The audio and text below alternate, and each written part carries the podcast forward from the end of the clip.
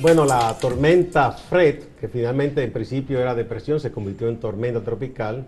Eh, como habían pronosticado los especialistas y, todo el que da seguimiento a asuntos del clima, los mayores daños estarían no en los vientos como tal, sino en las lluvias. Y hubo, y hay todavía mucha lluvia sobre el territorio de la República Dominicana. Empezó por la región este, siguió sureste aquí en el Gran Santo Domingo y Distrito Nacional ha llovido a cántaros, como dicen, desde ayer, sobre todo desde aproximadamente el mediodía de ayer. ¿Y esto qué provocó? Bueno, inundaciones en las calles, eh, árboles derribados, eh, carros que fueron afectados por esos árboles, letreros caídos eh, y mucha gente atascada.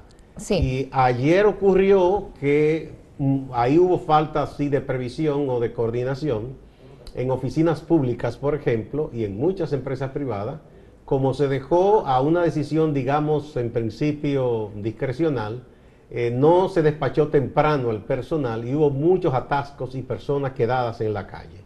Porque entonces incluso a los taxis no estaban muchos trabajando y los que estaban trabajando cobraban unas tarifas eh, por el cielo. Altísimas. Sí, eh, una cosa impresionante. Estamos hablando de que nosotros hicimos la prueba incluso ayer y Uber estaba mil pesos, dos mil pesos, hasta seis mil pesos vimos que estaban cobrando por, eh, por trasladar a las personas. Y claro que tenemos que destacar a aquellos que no tienen vehículo, que quizás no tienen No para, pueden pagar para- ese no precio pueden pagar ese precio. Y no solamente los mil pesos, no pueden quizás pagar 300 pesos, 200 pesos para llegar a sus hogares. Y lamentablemente... eh, tuvieron que pasar estas, estas vicisitudes y que eh, no debieron de los empleados Yo no privados. entiendo qué ocurrió porque vi temprano un- un, eh, un- una disposición del Ministerio de Administración Pública de que se debía eh, despachar al personal. No sé Así es. si hubo algunos funcionarios que no se enteraron o qué ocurrió, pero debió informarse más sobre esto. Yo creo que para la próxima es importante eh, incluso que se emita una orden, pues un decreto diciendo no. eh, desde el mediodía y que eso inmediatamente se ponga en ejecución. Y que sea para todo el mundo, porque no, No, no, solamente el sector público, privado también. muchos privados, eh, personas que salieron 6, 7 de la noche bajo el aguacero, con el tránsito como estaba, el transporte como estaba, es bastante... Y vías que tuvieron que ser eh, clausuradas, sí, como claro el malecón, sí. por ejemplo. Muy Sí, difícil todo. Y ¿no? también hay unas tantas, aquí que tengo el último eh, boletín del Centro de Operaciones de Emergencias. 16 comunidades están incomunicadas todavía, 77 eh, viviendas afectadas y un millón de, de personas eh, sin servicio, tanto de agua potable como de energía eléctrica. Digamos que son damnificadas de alguna manera, aunque no se le haya derrumbado la casa ni hayan sufrido daños personales, pero eh, ya veremos eh, el reporte oficial de los efectos de los daños. Ojalá que no haya hecho daño en la agricultura, es lo que menos necesitamos en estos momentos, que se está haciendo un esfuerzo por la producción en medio de los problemas como la fiebre porcina y ese tipo de cosas, y la carestía que ya había provocado eh, todo el asunto de la pandemia y el cese de la economía por, por la pandemia, entonces es lo que menos necesitamos. Pero eh, para, la próxima ocasión yo creo que es importante que las autoridades coordinen bien lo de el horario de despacho del personal que trabaja tanto en el Estado como en el sector privado. Y, y voy a destacar esto, que también estamos amenazados de una posible,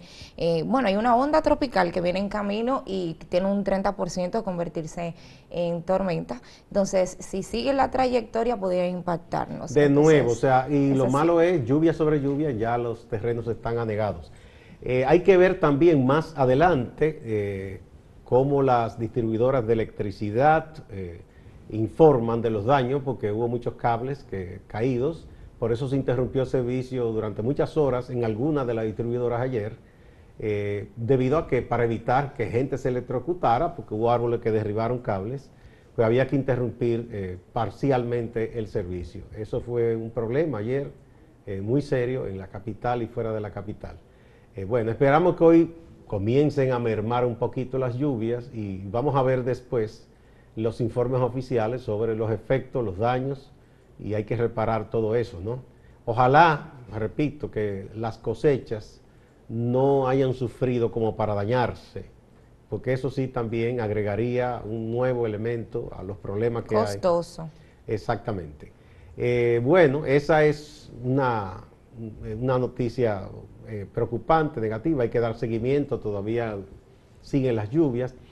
Una noticia positiva es que eh, Galo eh, publicó o llevó a cabo una de esas mediciones sobre percepción de corrupción que se hacen en Latinoamérica y por primera ocasión en muchos años República Dominicana salió muy bien es el que menos percepción de corrupción tiene entre los principales países, ¿no? Sí, tiene, está en el puesto 13. Exacto, con una, la casilla número 8 aparece. Ahí en principio está el que tiene más problemas de ese grupo, que están ahí por lo menos, es Colombia. Colombia. Luego está eh, Honduras, me parece, ¿no? Luego está ahí está Costa Rica, Costa Rica Paraguay, Argentina. Ah, bueno, es Panamá. Panamá, Argentina, Perú, ese otro, ese otro es, eh, ese, es Argentina. Y luego está ahí, que ya no lo veo bien ese, porque no, me alcanza la vista desde aquí. Bueno, el caso es que esa es una buena información. Esos insumos son buenos, porque ¿cómo se hace este tipo de medición? Eso lo hace sí, eh, Galo Latinoamericana, lo hace eh, también Transparencia Internacional, suele hacer este tipo de informe, igual que la, la corporación Deloitte suele medir eh, la percepción sobre temas de economía, la institucionalidad y asuntos de corrupción.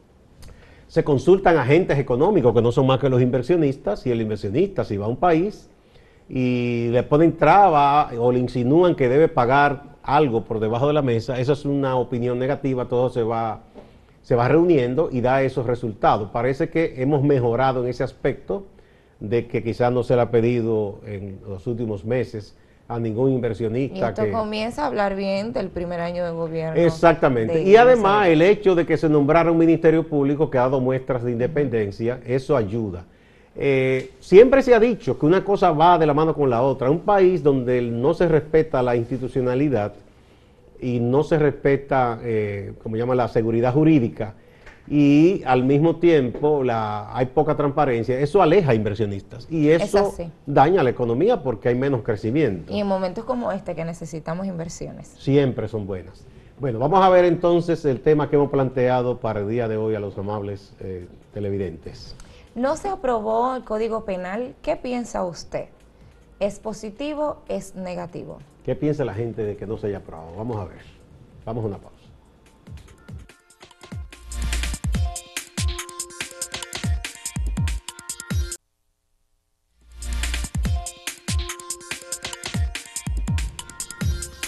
Una noticia triste que se conoció ayer fue el fallecimiento de la reconocida y gran periodista Zoaidi Soain eh, de Santiago, porque ejerció tanto en Santiago como aquí, además de periodista, eh, poeta, escritora de ensayos eh, y de una familia muy querida y muy conocida en Santiago y el resto de la República Dominicana. Doña Zoaidi estaba interna hacía un tiempo ya en Sedimá, tenía problemas de salud y ayer falleció.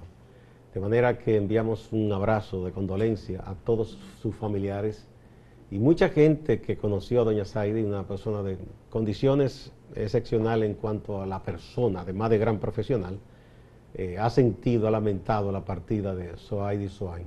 Así que pasa su alma. Eh, fue velada aquí y también una parte en Santiago hoy y será enterrada ya en su ciudad eh, natal, en Santiago de los Caballeros. Así que paz a los restos de doña Saidi y eh, un abrazo de solidaridad a sus seres queridos. Así es, paz y fortaleza a sus familiares.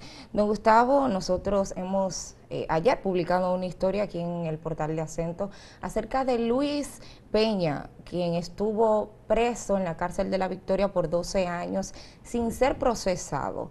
No había documentación alguna de, su permanencia en la cárcel durante este tiempo. O sea, estuvo preso siendo inocente, porque él no fue ni procesado, ni juzgado, ni condenado. Nada.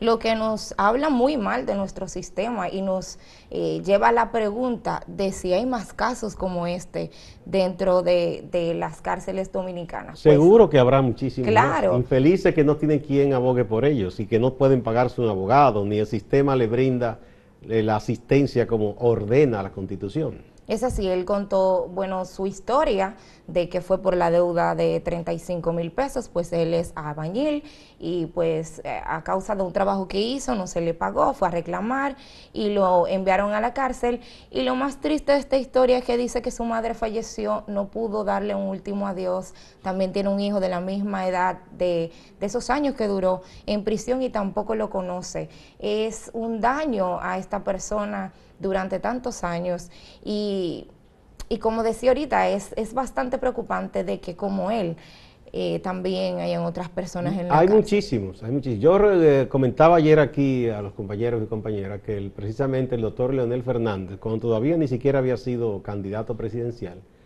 escribió eh, una serie de trabajos que se publicaron, si mal no recuerdo, no sé si fue en el diario Hoy o el Listín, o en el siglo, no recuerdo bien era de casos así, de personas a los cuales el sistema olvidaba pudriéndose en una cárcel sin que fueran eh, procesados sus casos y no se sabía si eran inocentes o si eran culpables, en muchos casos incluso inocentes. Esas son personas con un tráfico de influencia, con amigos, quizá en cuerpos policiales o militares, que dicen, ah, mira, méteme preso a ese. Entonces, este señor, pues reclamar un pago, ese triple injusticia. Reclamó un pago. En vez del sistema responderle a él, mejor atiende la presión o pedido, tráfico de influencia de quien le debía dinero y lo apresa y sin ningún tipo de juicio ni nada, dura 12 años, separándole de su niño, que era un bebé prácticamente, sí, sí, claro. de su ser querido, de su madre. Y el daño a su moral y a su buena fama, o sea, todo eso debe ser reparado a este hombre. Y sale eh, sin nada, perdió su vida. Debe responderle el sistema, eh, compensándolo, incluso dándole ayuda, acompañamiento psicológico. Pero además, yo pienso que él tiene todo el derecho y ojalá que haya abogados que de manera eh, pro bono, o sea, que no le cobren siquiera, le ayuden para que él demande a la persona que le hizo ese daño y también obtenga una justa compensación. Eh, hay esta historia aquí que hizo la compañera María Luisa López, invitamos a leerla, una entrevista, y ya eh, vi que el periodista, el colega Severo Rivera, escribió en una de sus redes que por diligencia de él y otras personas, una empresa le ha ofrecido trabajo al señor Peña. Qué bueno. Eso, eso es una gran cosa, eh, que se incorpore a la vida productiva, pero esos procesos que deben venir en el aspecto civil por ese daño, no deben darse, no, deben, no debe echarse a un lado, eh, porque eso es una gravísima injusticia, eso habla muy mal del sistema, se supone, de justicia, de derecho, eh, que deben tener todas las garantías, porque será un dominicano como otro cualquiera, y no debe ser. Y yo creo que es momento incluso, ahora que este Ministerio Público está siendo más diligente, para que se investiguen quizá todos los casos de personas detenidas sin procesar, a ver en qué condición están, por qué están todavía ahí, por qué sus casos no han sido llevados a un tribunal para que se determine si de verdad cometieron el ilícito que se les imputa o si esas personas son inocentes, como el caso del señor Peña, y que se corrijan esas gravísimas injusticias, porque eso sí es verdad que es algo doloroso para, para, un, para la familia, para una persona, para la propia sociedad en su conjunto. Eso duele, que se cometan abusos como este. Es lamentable, es lamentable, es así. Don Gustavo, también tenemos que, hablar acerca del ministro de Economía, que ha resaltado los logros de este primer año en, la recuperación económica, en la credibilidad de la gente, en el gobierno, en la institucionalidad y en esos esfuerzos que ha hecho el gobierno para mejorar la calidad de vida de la gente ante esta pandemia y también la adquisición de vacunas. Sí, Miguel Seara Jato, ministro de Economía, un economista de larga data, muy conocido, académico, que ha dirigido muchísimas investigaciones, le tuvo un tiempo en el PNUD, eh, yo eh, he dicho, ah, hemos comentado fuera de cámara, que yo creo que ese es uno de los ministerios de los cuales el gobierno debe sentirse orgulloso, porque es un buen equipo, es gente decente, honesta, eficiente. Ahí está Miguel Seara liderando ese equipo, ahí está un viceministro como Pavel Isa Contreras, pero también hay un viceministro como Domingo, el que es viceministro en asuntos de territorio, eh, Dominguito Matías. También está Eric Dorrejo, el arquitecto, que conoce mucho el aspecto territorial, y están haciendo algo que eso va a quedar, no solo para este gobierno, ojalá que en gobiernos sucesivos le den continuidad y usen este esfuerzo, que es, están yendo a las localidades, desde pequeños municipios, a la dirección municipal de ahí, o lugar más, más grande con las alcaldías, haciendo acuerdos con la municipalidad y con la sociedad para determinar las necesidades en el territorio. Porque como un Estado, ni este ni ninguno, ni este es un Estado pobre, no tiene dinero de más, entonces hay que racionalizar las inversiones. Y a veces quizás desde la capital se piensa, lo más importante para tal, para tal municipio es que construyamos, qué sé yo, un puente o una... Y quizá la gente dice, no, para nosotros tal carretera, tal camino vecinal, tal escuela o tal centro comunal es lo más prioritario e importante para nosotros. Entonces se está racionalizando la cosa por ahí. Y eso creo que es un grandísimo aporte que hace ese equipo del Ministerio de Economía, eh, Planificación y Desarrollo que lidera Miguel Seara Hatton. Eh, y él habla de esa recuperación de la institucionalidad, porque no es un, se ha eliminado mucho la discrecionalidad para la inversión, que eso hace daño. Cuando es, un funcionario porque se le pega de los forros y dice, vamos a hacer esto. Es muy distinto a cuando se planifica, se consulta a la gente. estudia, claro. ¿Verdad? Y esa institucionalidad también genera esa confianza que es importante para, para una sociedad, ¿verdad? Y para los agentes económicos que hacen las inversiones y para el contribuyente que paga impuestos sobre todo. Sí, asimismo también destacó eh, obviamente los préstamos que ha tenido que hacer el, el, gobierno para solucionar esta crisis, para comprar vacunas, para tener un mejor estilo de vida a la población y dijo que se han gastado unos 180 mil millones de la pesos. La crisis ha costado eso. sí. sí, exactamente. Bueno, vamos a motivar la pregunta del día de hoy. No se aprobó el Código Penal. ¿Qué piensa usted? ¿Esto es positivo o es negativo? Vamos a ver. Vamos a la pausa primero.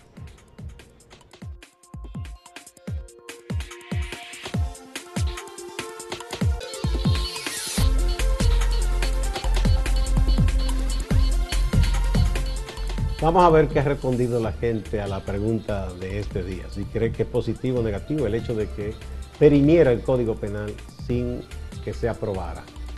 Eh, bueno, aquí este es el portal, eh, Luna. En el portal la gente en un 57.14% dice que eso fue un hecho positivo, que no se conociera ni aprobara el Código Penal, que ya había sido aprobado en la Cámara, pero no así en el Senado. El 42.86% dice que es negativo.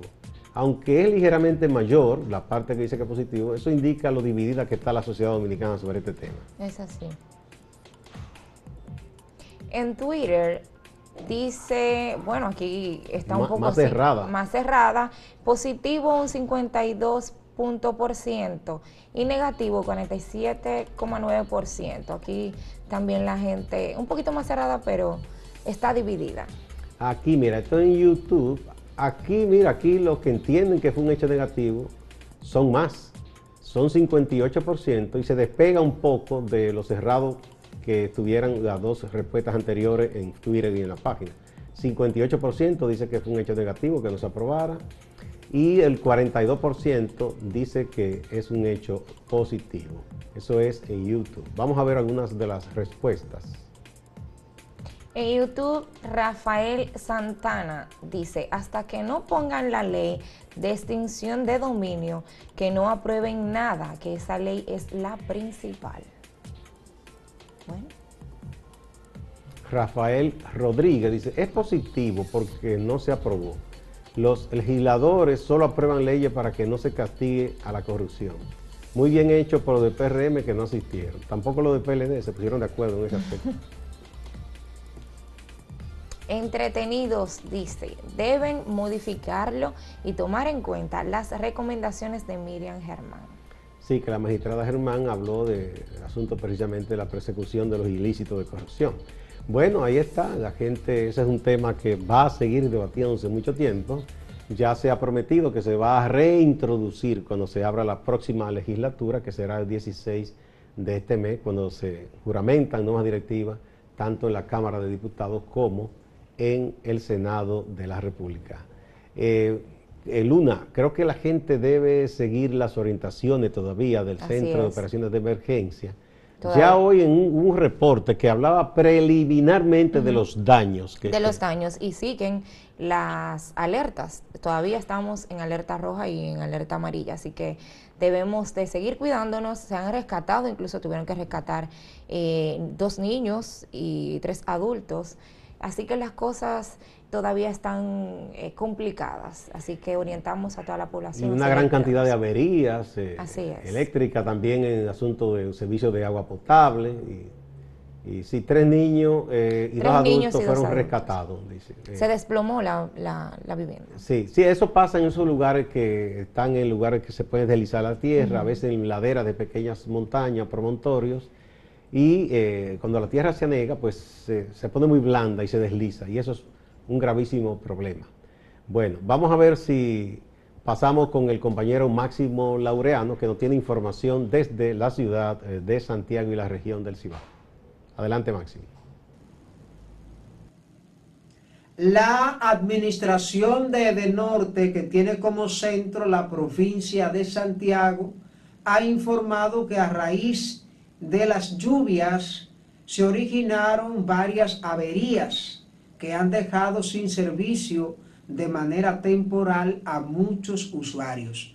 Andrés Cueto, administrador de esta institución, nos habla del tema.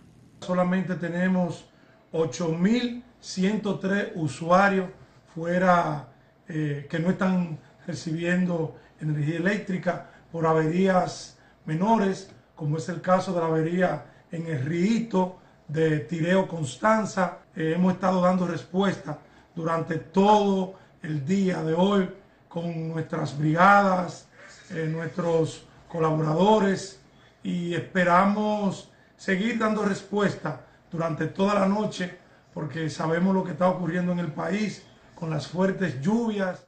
En Montecristi, una familia ha denunciado que no encuentra en su nicho a su pariente sepultado en el año 2019. Se trata del cuerpo de la señora Daisy Francisca Almonte Jiménez. Pertenece a una familia muy reconocida en el pueblo de Montecristi. Los familiares dieron la voz de alerta. Las autoridades municipales representadas por el alcalde Jesús Jerez han dicho que se hace una investigación para aclarar la situación. El expresidente de la República, Leonel Fernández Reina, estaría en Santiago jueves y viernes. Desarrollaría una agenda de trabajo político con dirigentes de la organización Fuerza del Pueblo que representa y además estará en contacto con sectores que apoyan su propuesta política. El director de la Defensa Civil en Santiago, Francisco Arias, ha dicho que aún se mantienen en sesión permanente los cuerpos de socorro, pero reporta que a raíz de las lluvias traídas por la tormenta Fred en Santiago no se registró ninguna novedad. Es decir, no hubo ningún tipo de daño. Distante, pero pendiente, actualidad y objetividad desde Santiago. Siga la programación de Acento TV.